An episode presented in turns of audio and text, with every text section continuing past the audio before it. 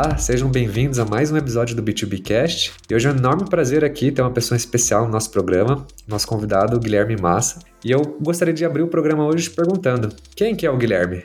Ô Bruno, prazer estar com você aqui nesse papo, prazer estar com a tua audiência também. Já acompanhei vários episódios aqui, está sendo ótimo, inclusive, acho que para a galera ter esse conteúdo.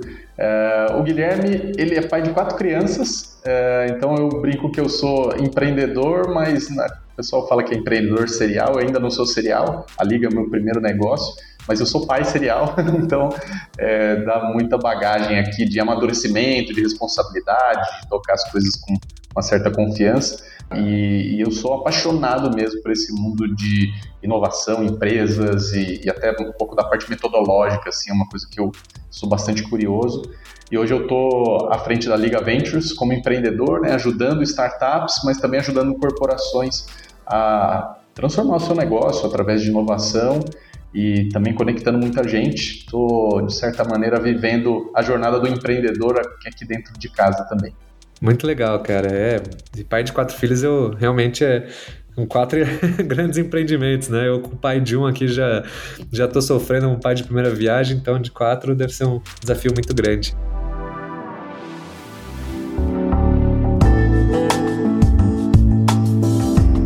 Cara, eu lembro que a gente se conheceu, acho que em 2014, não foi? Na época que você trabalhava na Plug and Play.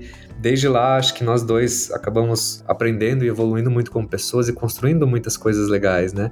E a Liga Ventures é um programa, é um, é uma, é um propósito que vem no ecossistema que eu já venho acompanhando e eu sempre admirei muito. Então eu fico muito lisonjeado de ter você participando do programa.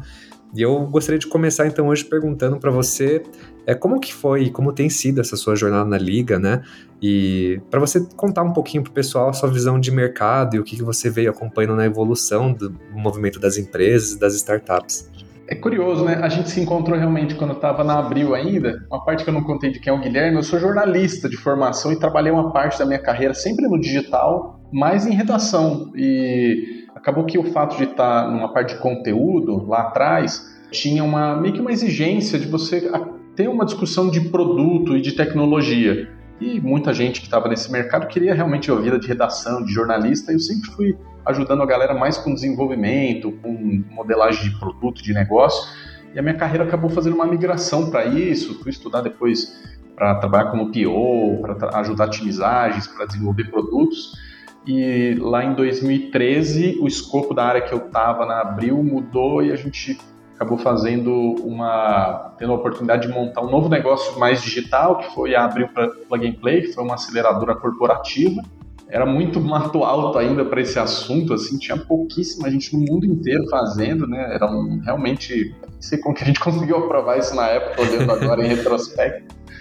É, lembro de você fazer o pitch, né? A gente falou aqui antes do episódio cheio, cara, mundo de empreendedorismo é muito legal. Baita nostalgia, né? É. Acho que na época tinha 21212, era a única aceleradora além da Abril, né? É, na verdade, o movimento de aceleradoras no Brasil ele já era, estava meio num, numa crescente grande, tinha um programa lá do Startup Brasil. Acho que a gente talvez foi, era a única iniciativa fora a Waira, que é corporativo, mas é uma independência ali da, da Telefônica, que era realmente um programa corporativo. Aceleradoras tinham algumas, mas 21212 era uma das, da, do pessoal que estava bem forte e tal. Então, na época, a gente estava é, entrando e o jogo já estava rolando, a gente quis é, se associar com, uma, com um player grande lá do Vale do Silício, que era Plug and Play, para tentar ganhar uma expertise, ganhar horas de voo, mas acabou sendo um aprendizado muito grande, porque eles tinham uma, um olhar muito de venture capital, assim, de investidor, então eles praticamente não punham a mão em nada, e a gente teve que tirar do papel o que, que era o programa, o que, que era achar startup, o que, que era o contrato, é, como é, gerar valor como uma, como uma grande empresa. E bem, foi uma jornada fantástica lá, tocamos dois anos aceleradora, e daí a gente começou a receber muita consulta de outras empresas, pô, como você vai fazer uma parceria, deixa eu fazer um benchmark, é muitas mesmo, né?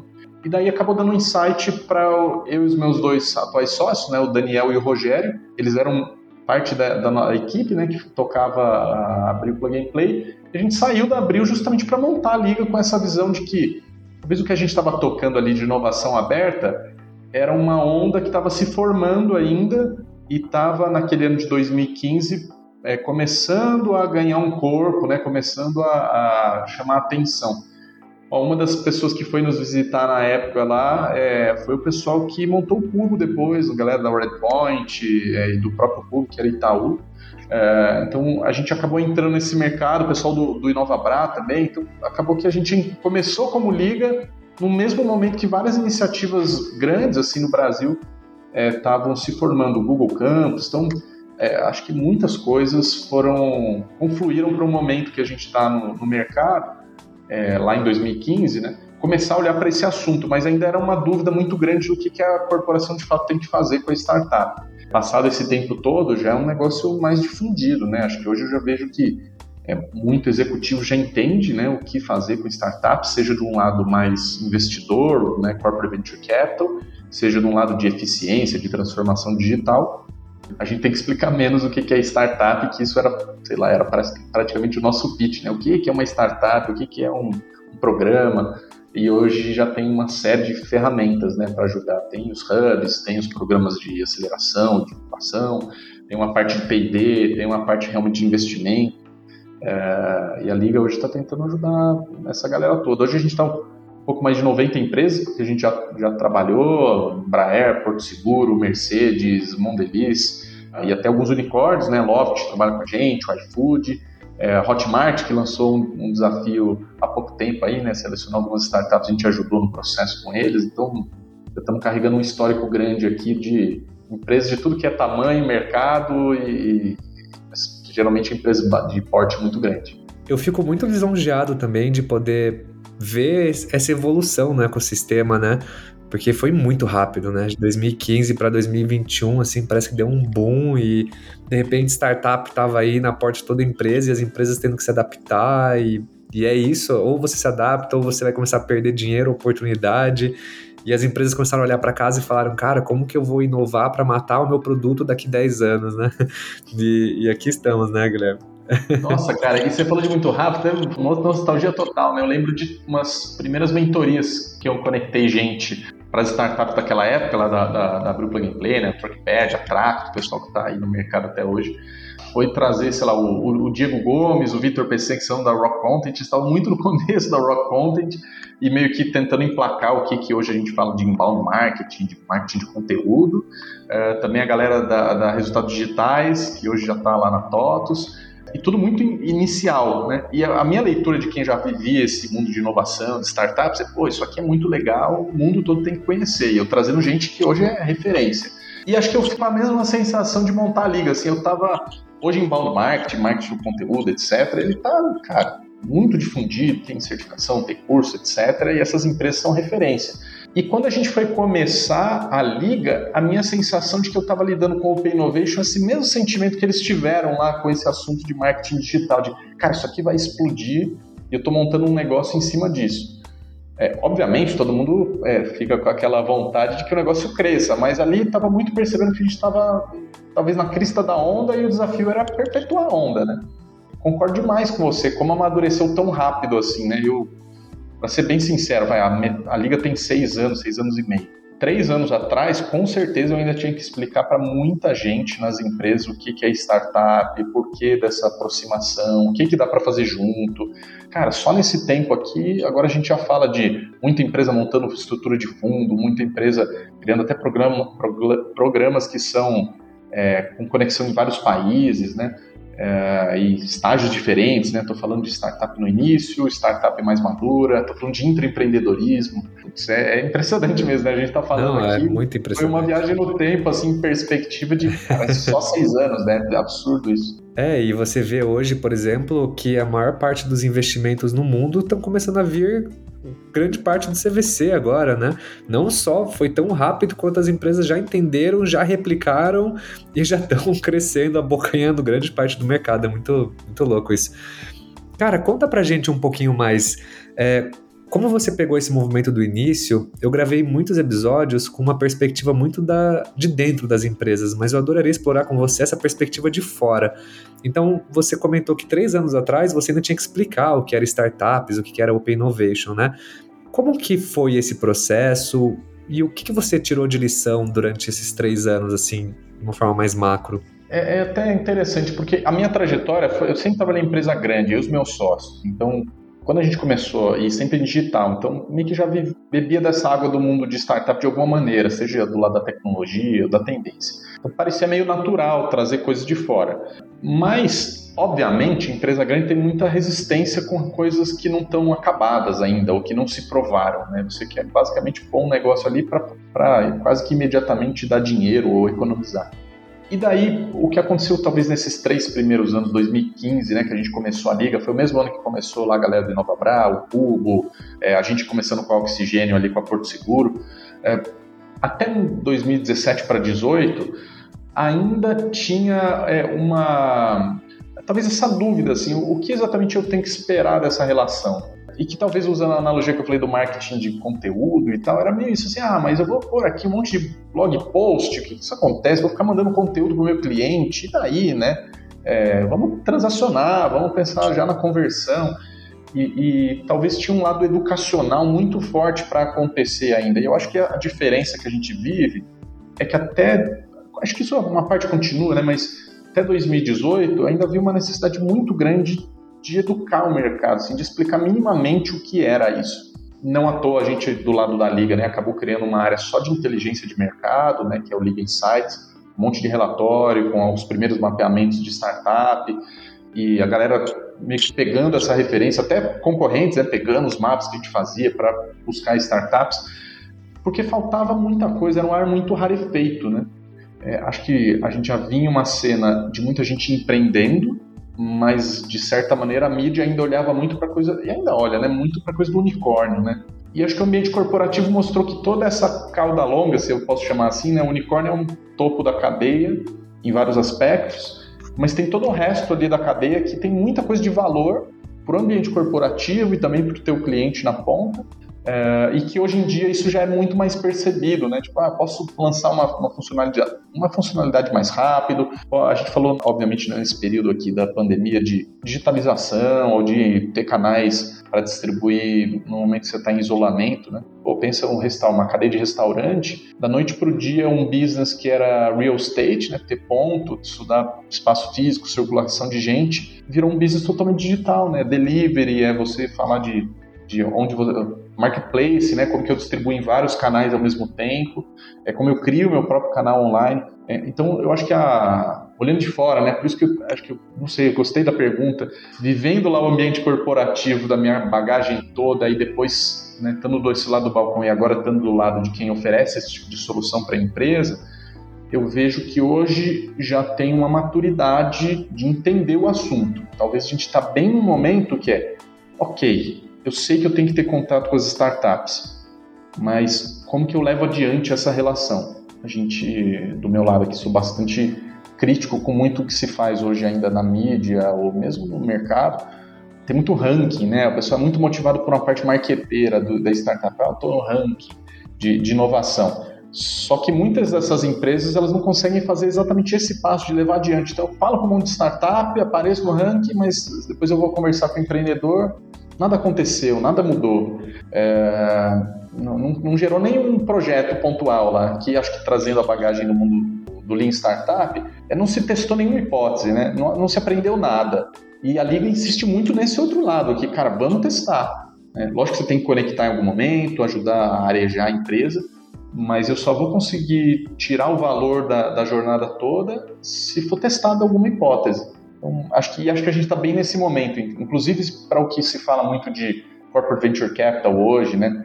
O pessoal tá talvez com um olhar muito financista, assim, né? Ah, vou montar a estrutura do fundo, vou aqui separei 100, 200, 300 milhões para colocar em startups, e daí eles procuram a liga meio assim, perdidos. Né? Ah, preciso criar o meu deal flow, mas é, porque eu quero digitalizar a empresa. Então, mas o fundo não serve para digitalizar a empresa. A não ser que M&A pode ajudar nisso, mas o fundo não. O fundo você vai apostar em bons cavalos né, para o longo prazo e talvez eles façam algo com a tua empresa.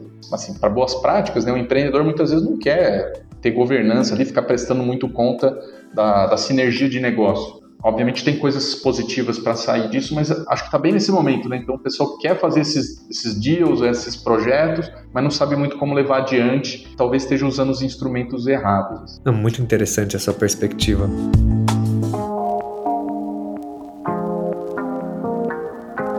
E do lado das startups, qual você acha que tem sido os desafios de se conectar com as grandes empresas? Nossa, esse tema aqui é ótimo da gente explorar, né, cara? A gente fala com muita, muita, muita startup, assim. É... Uhum, eu tenho muita curiosidade na sua resposta também. É, o player que mais olha startup no Brasil disparado, cara. A gente revisa pelo menos 7 mil no ano aqui, uma base gigante. É, o fato, obviamente, de conectar com muita gente, então para o empreendedor é atrativo, né? Tá com a liga em alguma iniciativa, porque, putz, junta esse aqui com aquele ali e tal. Mas o que, que eu vejo que acontece? Primeiro, né, e acho que alguns pontos que eu queria sugerir aqui para os empreendedores uma mudança de abordagem. Que é, a gente fala do empreendedorismo e acaba puxando naturalmente a coisa do user-centric, né, de, de ter empatia, né, olha, as startups, elas olham para o cliente. E olha como a startup muitas vezes não olha para a corporação, né? A corporação, quase todas as grandes, estão se mexendo para criar iniciativas de inovação aberta com o intuito de mexer nos resultados da empresa e também transformar a cultura.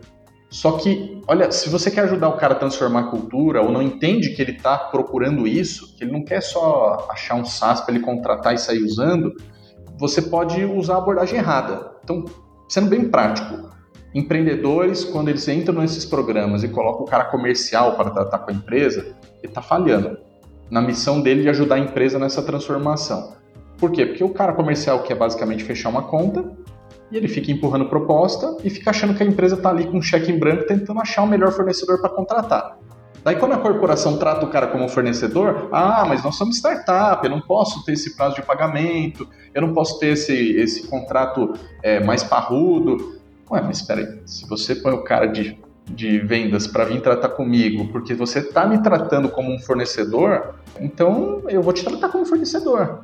E eu acho que o empreendedor tem que ser mais safo nisso. Os caras estão querendo usar os programas de inovação aberta somente, e a crítica é, é nesse ponto, somente como um braço de business development ou como vendas. E eu acho que não é isso, porque você não está se preocupando com o outro lado. O outro lado que é aprender na jornada. Então, não é só sobre a POC ou sobre o projeto, ou se paga ou não paga. Entenda que o outro lado está numa jornada de transformação e talvez mais do que usar em si a sua solução ou pagar, fazer um contrato, ele quer aprender. E quer aprender o time de inovação e quer saber como o time de inovação replica esse conhecimento para as áreas. E às vezes o empreendedor vem só com, ó, deck padrão custa tanto. Isso aí já é recado número um. Assim, nunca coloque o cara de vendas para ser o ponto focal do programa de Open Innovation. Eu estou vivendo isso agora com um cliente que é assim, presidente da empresa quer falar com os empreendedores mas quer falar talvez para outras oportunidades de negócio em conjunto. Então não é sobre fazer um cheque de uma POC, entendeu? É talvez a gente possa ir juntos para um desafio muito maior. E a gente já viveu né, alguns casos de transação de clientes aqui, já teve caso da Porto Seguro comprando mais de uma startup, já teve caso da Vedacity, é, já teve caso com o GPA, né, a, a James Delivery é, hoje faz parte da estrutura do GPA com o Delivery e veio de um programa da Liga. Então, zelar para que essa relação de fato seja de pessoas que estão, de instituições, né, que querem aprender mutuamente, é fundamental. É, senão, realmente, um parece que um sanguessuga. A startup gruda na empresa e fica sugando ali, é, é fornecedor. Então, e daí não quer ser tratado como fornecedor. Então, você quer ser respeitado como startup, haja como startup. Acho que tem vários outros assuntos assim. Nossa senhora, você falou essa pergunta, eu pensei em um milhão de coisas assim. Acho que esse é um dos erros que eu vejo. Acho que vejo também, em muitas ocasiões, o, o empreendedor tendo uma dificuldade gigantesca de comprovar a proposta de valor dele. Então, ah, eu sou uma empresa de data science, science. Ah, eu, eu vou ajudar você a estruturar seus dados para tirar insights. Até fala que faz e tal. Muitas vezes o time é até com um background bastante técnico e competente. Tá bom, mas como isso vira valor para a empresa? Exemplo, cara, eu vou automatizar, vou te ajudar a repensar o teu estoque. Tá bom, mas não, não é que eu vou te entregar um database e depois você vai ficar me mandando um monte de números para eu ficar analisando. Eu quero ver o acionável. Como foi a última vez que você fez com a outra empresa? Como que você encurta o tempo é, para eu, de fato, reduzir custo? E acho que às vezes o empreendedor fica muito preso, ah, vou te entregar um monte de informação, você se vira aí. É, e a proposta de valor não é essa, né? A proposta de valor é levar a empresa a economizar ou ganhar mais dinheiro. É, então eu vejo muitas ocasiões em que a, a, galera se prende a uma solução tecnológica do lado da startup é, e que é legal mesmo e que deve ser olhado e tal, não tem nenhum demérito nisso, mas que ela não consegue de fato ajudar o sucesso do cliente. Né? O meu papel hoje na liga de Customer Success aqui como executivo, então eu vejo muita corporação depois questionando isso.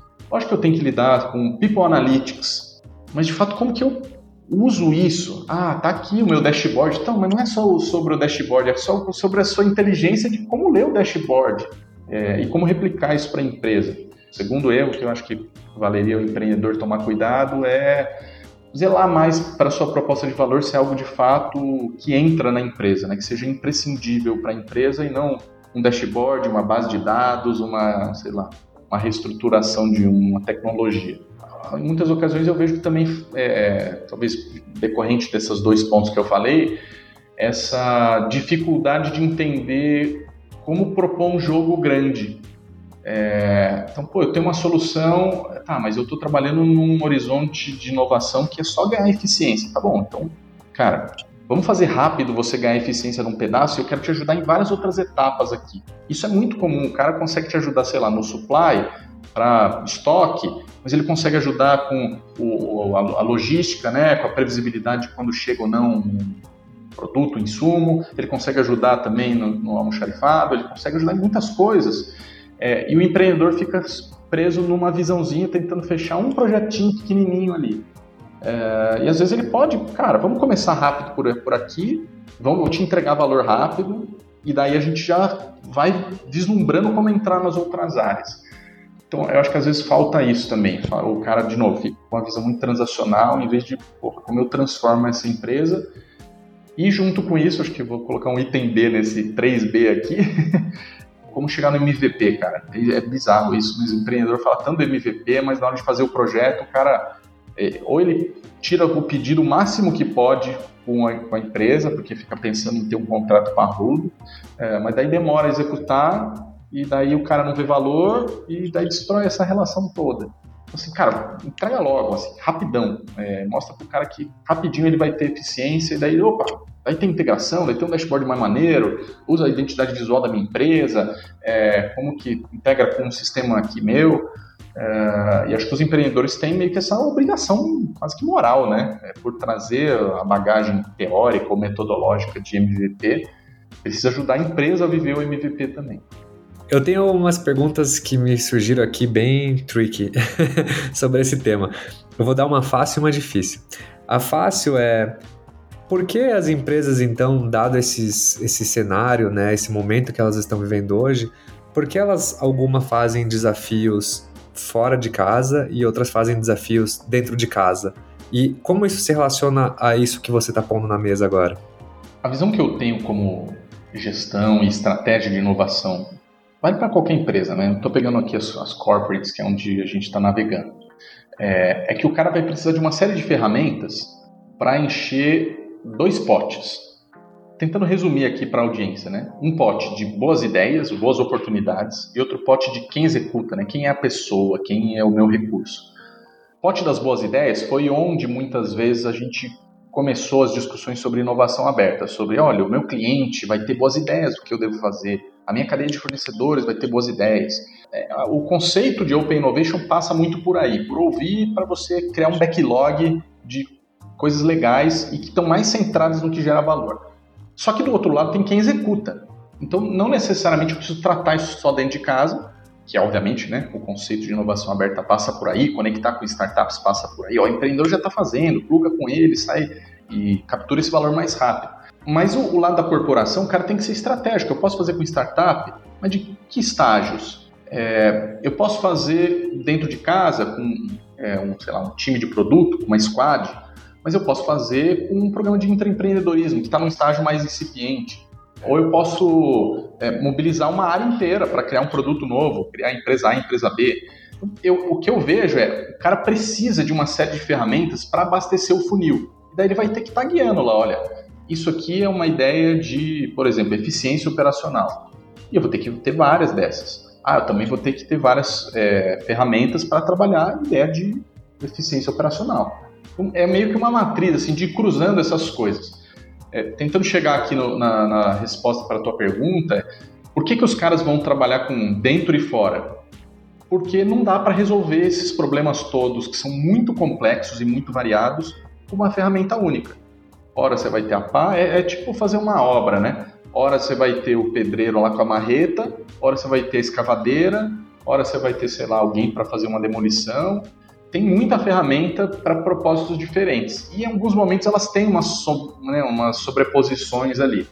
O segundo é que a cultura da empresa também vai ter que se adequar. Tem empresas. eu lido, por exemplo, com a Embraer. Cara, a Embraer tem um time de colaboradores, majoritariamente muito do mundo da engenharia, é um time muito técnico, muito de pensamento de produto essa empresa tem uma capacidade de intraempreendedorismo muito maior em time do que outras empresas que estão pensando mais em é, negócio, que é mais distribuição, que é mais times de business mesmo. Então, se eu puser para o cara fazer um produto do zero na Embraer, tecnicamente falando, né, é, eu vejo mais capacidade de execução. Do outro lado, eu tenho times que talvez consigam ter um go-to-market mais rápido, é, mas pouco entendimento do produto. E daí, pô, por isso que na Embraer, programa lá que eles têm, que a gente inclusive trabalha juntos, de intraempreendedorismo, é fortíssimo.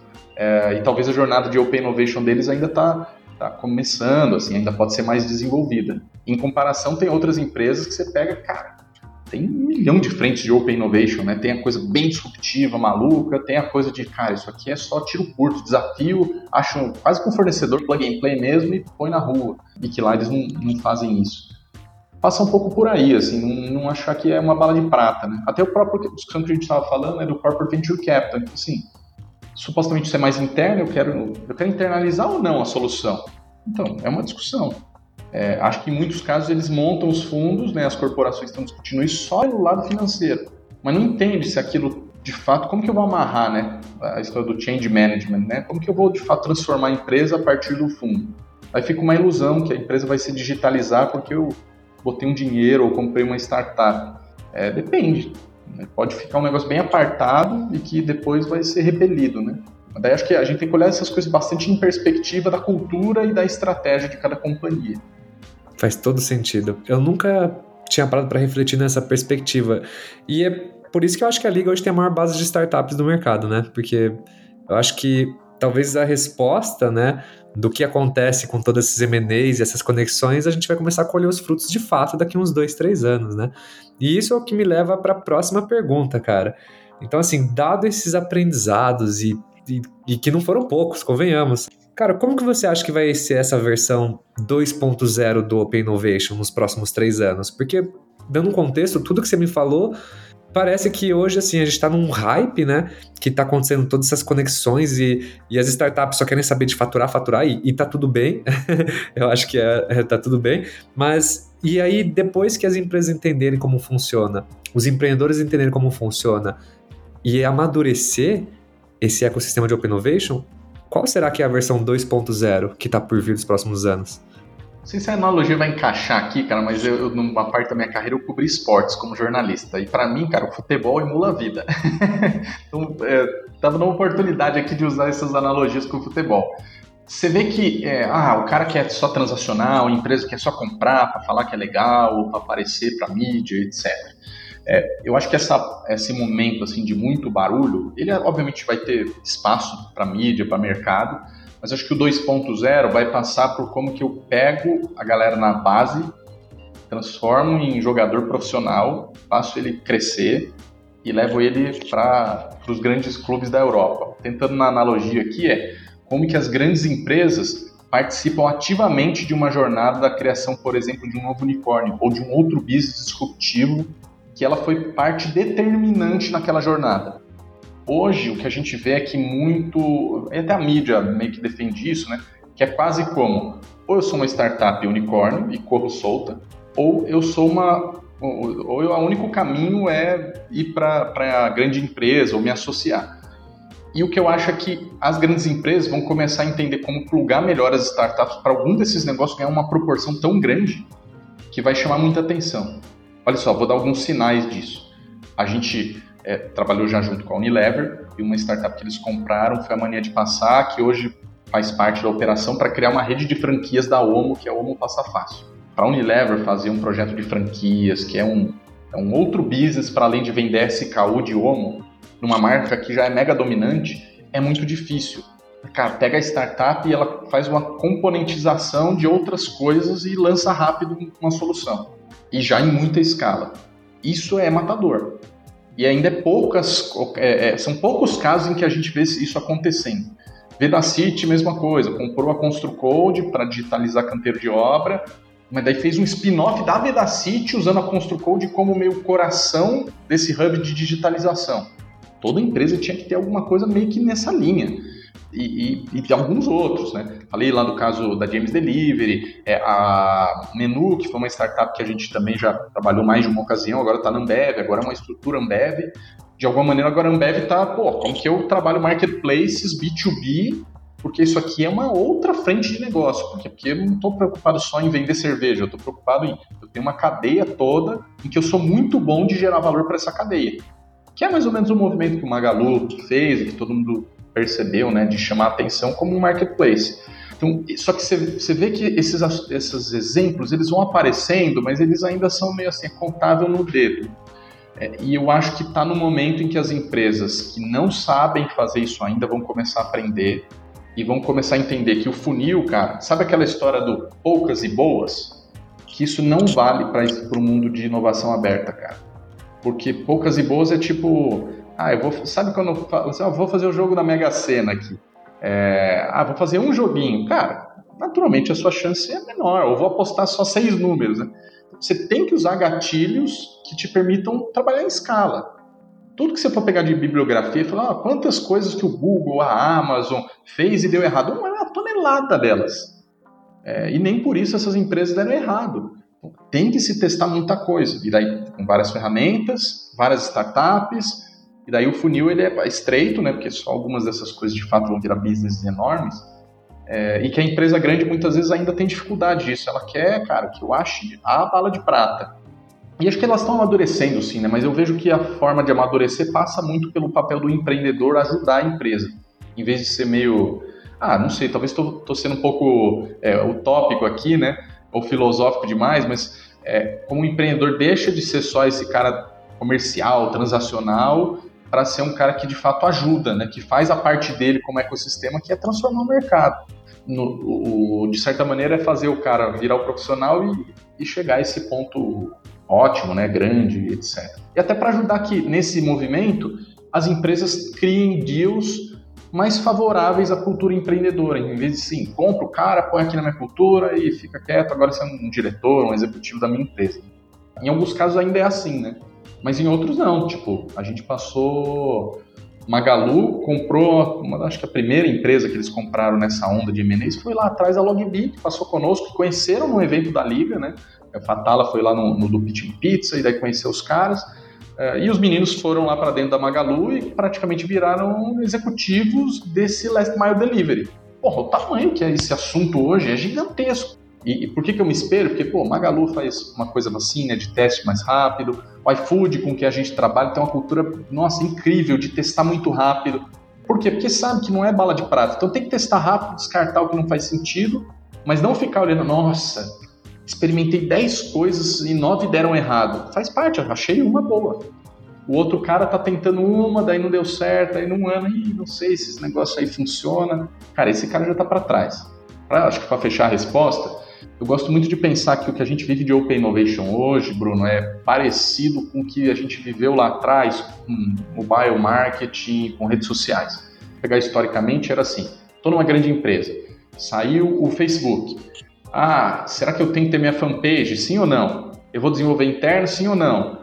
É, e daí lá era meio de, ah, se parece legal, se parece sei lá, que ganha mídia, que faz barulho, é, hoje em dia, passado esse tempo, não é discutível se você tem que ter uma presença em social media, é óbvio. Para propósitos diferentes, algumas empresas vão transacionar ali, outras vai ser só o teu ponto de customer experience, né, de contato, de achar um endereço, um telefone. Mas não dá, se alguém está discutindo se precisa estar tá nas redes sociais, cara, esse cara já ficou muito para trás. Presença mobile é a mesma coisa. Tipo, ah, eu tenho meu aplicativo, sim ou não? Ele é Android ou iOS? Eu desenvolvo dentro de casa ou terceirizo? Isso era discussão lá atrás, eu ajudei em vários desses projetos. Quando, quando eu trabalhava na Abril, era meio, minha função era essa. Hoje em dia, se o cara falar assim, não, o meu cliente não pode me acessar por meio mobile, por exemplo, é, ah, o meu saque só funciona 0800, que não funciona a ligação por telefone. Cara, que mundo você tá? É, não, o telefone fixo está acabando, agora é telefone, ou pelo menos WhatsApp, né? É, então, não dá para o cara chegar hoje e falar, não, presença mobile, eu não sei se eu tenho, tem que ter, é assim, ó, mas já passou da hora. E talvez a gente esteja vivendo a mesma discussão hoje com o Open Innovation. Hum, será que eu devo fazer? Sim ou não? Dentro de casa ou pegando uma liga ou outro parceiro? Sim ou não? Será que tem mais de um, mais de uma ferramenta? Ah, não, vamos testar pequeno. Daqui a pouco, é, o cara vai ter uma suíte, né, um stack todo de inovação para ele é óbvio que tem que ter. E para quem ainda está na dúvida, já ficou para trás. E talvez o para trás, nesse caso, não dê tempo de recuperar, porque o mercado já rodou, né? já está lá na frente. Nossa, muito legal. E eu fico pensando também, esses empreendedores, né? O pessoal hoje que está entrando, né? Que a gente ouve falar pouco, que nem você comentou, mas que tá lá, virou um executivo, tá construindo, eles também estão adquirindo uma puta de uma bagagem. E esses caras, quando eles saírem de lá, voltarem para o mercado, que eventualmente eu acho que o empreendedor sempre vai. Sempre é. Eles gostam do desafio, né? E eu acho que quando ele cumpre o dever dele, ele vai querer buscar um novo desafio. E essa galera vai voltar para o mercado, vão voltar com outra visão, vão montar times competentes e realmente, eu acho que essa discussão mesmo, né, essa filosofia aqui, ela. Ela é verídica. E eu nunca tinha parado para pensar na questão das redes sociais, que é uma coisa que aconteceu há super pouco tempo, né? As empresas tinham que decidir ou não. Pô, super legal, Guilherme.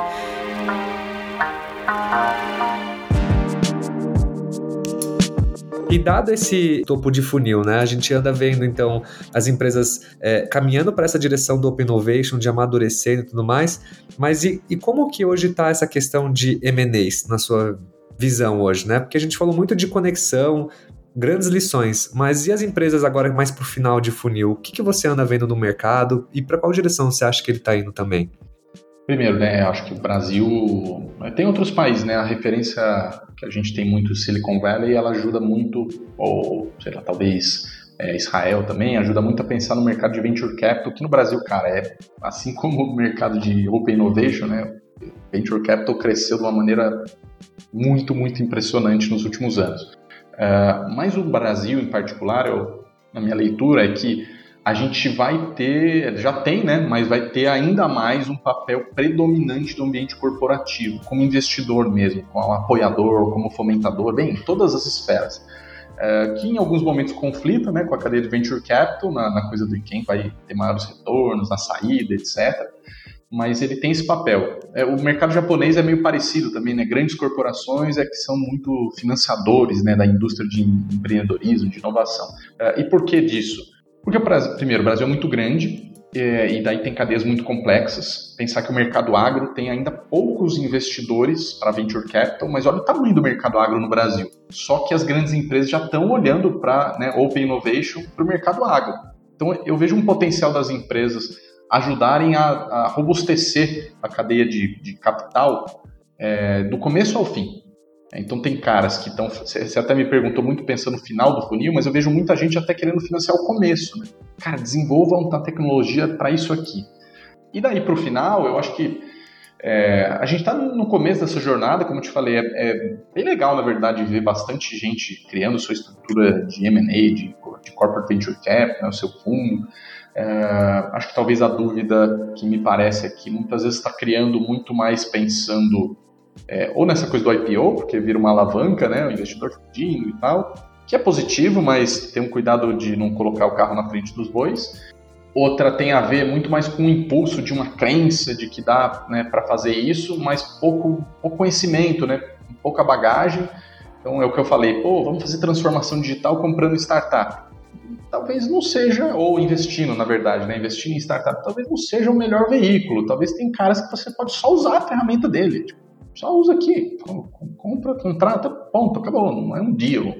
É, e talvez até isso ajude o empreendedor a crescer mais, ficar mais robusto e talvez ser um deal melhor para você lá na frente, né? ter uma sinergia de negócio maior. Então, acho que tem muito espaço para crescer, acho que vai ser predominante, assim, vai ter um espaço bem relevante. talvez eu só sou, como eu te falei, um pouco, é, não sei se é cético a palavra, mas assim, desconfiado com achar, porque parece que agora a bola da vez é o corporate venture capital, né? E, e, ele é do ponto de vista de movimentar cifras, mas ele não é necessariamente o que vai perdurar essas empresas. Estatisticamente falando, né, vários estudos apontam que M&As, né, de empresas grandes, é, eles costumam dar muita coisa dar errado.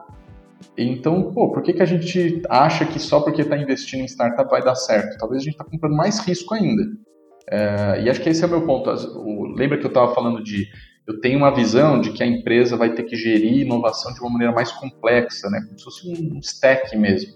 Então, M&A, etc., está realmente num topo ali que talvez tenham coisas muito estratégicas. Em que sentido? De, tentando simplificar bastante. Ou porque eu tenho um ativo que ele me ajuda já a ganhar margem, ganhar escala, mesmo não tendo pegado ali os detalhes, né? mas acho que é resultados digitais junto com TOTOS, aí já tem um business né, construído, que eu já compro um negócio pronto. É, do outro lado, eu vou ter muito de comprar capabilities. Cara, eu compro uma startup que me traz uma tecnologia, eu compro, como eu falei da LogMe, eu compro um time com um pouco da tecnologia. Para quê? Para começar a desenvolver isso a meu modo, para aprender rápido. É, e o que eu vejo é que as empresas querem as duas coisas, né? Eu quero comprar o um ativo, mas também quero moldar o meu jeito e também quero que seja um negócio muito grande e daí não é nada disso, né? É tipo. É, por isso que eu falei do mundo do, do futebol, né? É tipo comprar um menino que tá na base, acabou de ser lançado e achar que ele vai ser o novo Neymar. Cara, um monte de, de gente não vira Neymar. Porque tava incipiente. Não é porque vale milhões. Faz sentido, é uma boa reflexão, cara. Eu queria caminhar mais para um encerramento e eu queria pegar umas dicas suas, tá, Guilherme? Cara, já que a gente falou tanto de futuro hoje e, e, e porra, baita de uma conversa divertida, quais são as habilidades que você enxerga aqui para os intraempreendedores que hoje estão trabalhando dentro das grandes empresas, com inovação, com startups? Quais são as habilidades que essas pessoas hoje têm que desenvolver ou têm que buscar no mercado de alguma forma para que elas consigam participar desse movimento que está acontecendo e até se adequar para o futuro, para essas mudanças que estão por vir? Uh, eu vejo que, quando eu falo de intraempreendedores, eu vou estratificar esses caras, né? Porque eu entendo que quando tem um executivo com uma visão mais de transformação, uma visão mais arrojada, eu entendo que ele tem um papel empreendedor como a parte da visão, né, de mobilizar a companhia. Mas tem a galera mais no nível mais tático de fazer o projeto acontecer, né? É, que provavelmente são a galera de inovação, a galera que está ali nas, junto as POCs, com os projetos, com os empreendedores. Eu acho que para essa galera executiva, é, obviamente conhecimento maior do mercado de empreendedorismo, assim, como que funciona o, a cadeia de venture capital, o que que o empreendedor, né, o que que é, é estímulo para o empreendedor, porque muitas vezes essa galera que está lá no alto das grandes companhias, é, para muita gente eles são caras talhados para capacidade de execução do, de algo que já existe. Mas tem pouco, pouca leitura de algo que o empreendedor está querendo perenizar. E até um pouco, talvez, os gatilhos meio ruins aí de incentivo. Hoje é muita empresa ainda só tem incentivo de resultado do trimestre, do ano. E assim, tá, mas se a empresa não vai durar cinco anos, daí não é problema meu, vamos dizer, vai estar outra pessoa aqui na minha cadeira. É, e o empreendedor não é movido por isso, né? Só a coisa do equity já empurra o cara para falar, olha, hoje o meu business, exemplo, não vale nada, mas eu quero perdurar ele por muito tempo, que lá na frente ele vai valer muito. Uh, então, talvez é, é, trazer mais dessa mentalidade, vamos falar assim, mentalidade do equity, né, de, de transformação, de perenidade. E isso puxa muito a coisa que eu falei no início do customer centric, né, de você só vai pensar em algo que é relevante no futuro se você estiver muito doente por fazer o que o teu cliente quer. Não à toa a Nubank é um caso extremo disso no Brasil. Porque cresce tanto, porque impacta tanto, porque chama tanta atenção da concorrência, porque é um banco que pensa o cliente primeiro. Né? Acho que num resumo. Tipo, ele não faz nada na, na, definição em si, não é que ele inventou um produto novo. Ele reinterpretou um business. Né? Banco nenhum estaria na lista das top 5 empresas que você mais ama estava é, na lista das empresas com maior reclamação no Reclame Aqui. É, e daí o cara inventou um banco que você ama. É isso. E a empresa grande muitas vezes não, não consegue fazer essa virada, né? Ele quer só operar o business. Isso do, no nível estratégico, e acho que no nível mais objetivo ali de geração de projetos, etc., eu acho que vai ter muito essa leitura que eu estava falando do MVP. Assim, um intraempreendedor tem que ser um cara com muita habilidade de mobilizar a empresa para gerar MVPs. Assim, testar muita coisa, muita, muita, muita. É só ver como as empresas se angustiam hoje, e, e provavelmente vou continuar com isso. Ah, envolve tecnologia? Ixi, daí depende da minha TI. Hum, TI, eu não tenho mais horas, tem uma fila enorme. É, tudo é uma marra, então tecnologia não vira um viabilizador, vira um problema. E acho que a coisa do MVP ela é muito transformadora para as empresas, assim, como que eu testo rápido. É, em vários estágios, né? Às vezes são coisas, testes realmente muito pontuais, que não exige nenhuma integração, outras já é uma coisa mais estruturada e tal. É, mas o, acho que os intraempreendedores que estão na linha de frente, eles têm, têm que ter uma habilidade muito grande de dar mão com o empreendedor e testar um pedaço que importa. E daí discutir uma coisa maior. Ah, se a gente fizer isso aqui, destravar um KPI, mexer num KPI, faz sentido a gente discutir o próximo passo. E hoje também a galera fica pensando em, se eu mostrar esse MVP pro meu chefe, mostrar pro diretor, vai pegar mal, entendeu? Tá, tá, mal acabado, então não dá nem para pôr na apresentação que eu já vou levar xingo. é, tem que inverter essa lógica, né? Tem que ser um negócio bom bastante para testar rápido. Por isso que o pessoal menciona que cultura é o mais importante, né? O pilar mais importante que sustenta esse movimento, né? Porque, poxa, você corta um, um cara lá embaixo, né? Achando que ele vai levar uma bronca por. Putz, aí você mata a inovação dentro de você mesmo. E, putz, é difícil. Mas muito legal, Guilherme. Por fim, cara, o que, que você gostaria de deixar é, aqui para o pessoal de maiores aprendizados ou do's e don'ts de trabalhar com inovação, grandes empresas, startups? Se você pudesse resumir, assim, nos últimos anos, quais foram as grandes lições que você deixaria para os nossos ouvintes? Bom, primeiro de, de tudo, cara, agradecer demais o espaço aqui, né? Tô também muito feliz de, de poder ter esse momento e também compartilhar um pouco desses aprendizados, né? Acho que o mercado ainda carece de trocar ideias sobre essas práticas. Acho que, cara, uma coisa que me chama sempre muita atenção é empresa grande, daí do lado corporativo, né, pensa muito em a fórmula mágica, a, fórmula definitiva. E, daí, quando tem essa fórmula, o cara quer reinventar a roda. Tem esses dois problemas. É, então, o mundo de startup me ensinou, e essa, essa jornada com a Liga me ensinou que não fique buscando essa fórmula pronta. Assim, é, cara, sai fazendo porque o sair fazendo te traz muito aprendizado e o sair fazendo é muito da experiência do empreendedor, assim, de não ficar, que a gente fala, escovando pixel, né? Cara, tá bom bastante para lançar toda aquela cultura do, do MVP, do always beta, é, então tem que trazer mais isso para essa discussão, né? É, os dois lados se favorecerem, empreendedor e corporação, para que sejam testes mais rápidos. É, e daí, do lado da corporação, é assumir que um modelo né, de gestão, de governança de inovação e tal, é, ele não. Se ele estiver redondo demais, tem alguma coisa errada, entendeu? Esse negócio está em muita transformação. É, então, tem um modelo que está bom bastante para a gente capturar esses aprendizados. É, o segundo é que eu acho que as empresas ainda têm uma dificuldade grande de, na hora de se associar com os empreendedores, de definir quais são esses indicadores que elas querem mexer. Então, você está é, assim, coberto de razão quando fala que a cultura é fundamental, e acho que ela é. Em alguns momentos o pessoal, é, e acho que 100% das iniciativas que a Liga trata, o feedback final da galera é: nossa, cara, isso aqui dá, dá uma oxigenada, assim, que é impressionante. Eu preciso continuar mexendo com startup porque muda muito a cabeça do pessoal. É, queria fazer projetos desse tipo todas as vezes, né? É, por outro lado, às vezes fica é, difícil de, putz, mas para onde vai? é bem aquela coisa do design thinking, né? Às vezes é um ambiente meio caótico, você, você tem que navegar nessa incerteza, né? Daí tem toda essa discussão aí de mundo é, bunny, VUCA, se a expressão que queira usar, mas que a gente consiga ter uma tranquilidade maior no ambiente corporativo, seja do lado mais do acalmar o coração ou acalmar o, o processo, o report, para que naturalmente vai ter essa incerteza e que daí o lado corporativo consiga mapear, ó, então, quais indicadores que é crítico a gente mexer, porque daí destrava a próxima fase? Dá para dar uma sequência. Porque senão fica só uma discussão de mudança de cultura, mas fica um pouco pragmática. Então, acho que tem que balancear essas coisas.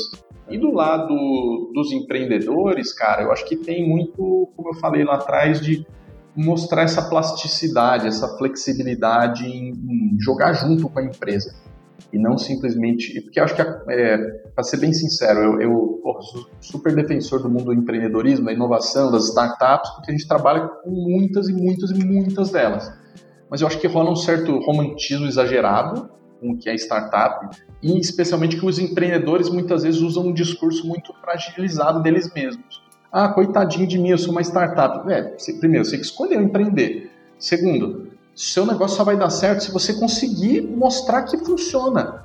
É, é sua missão. Então, como que ele faz, é, como que ele prova, né, que o business dele gera valor para a empresa, mexe o ponteiro, é, e, e, como não só muda o ponteiro, como ajuda nessa jornada de transformação, para que mexa, por exemplo, na cultura e mexa também no resultado. Aí, cara, combinação ótima.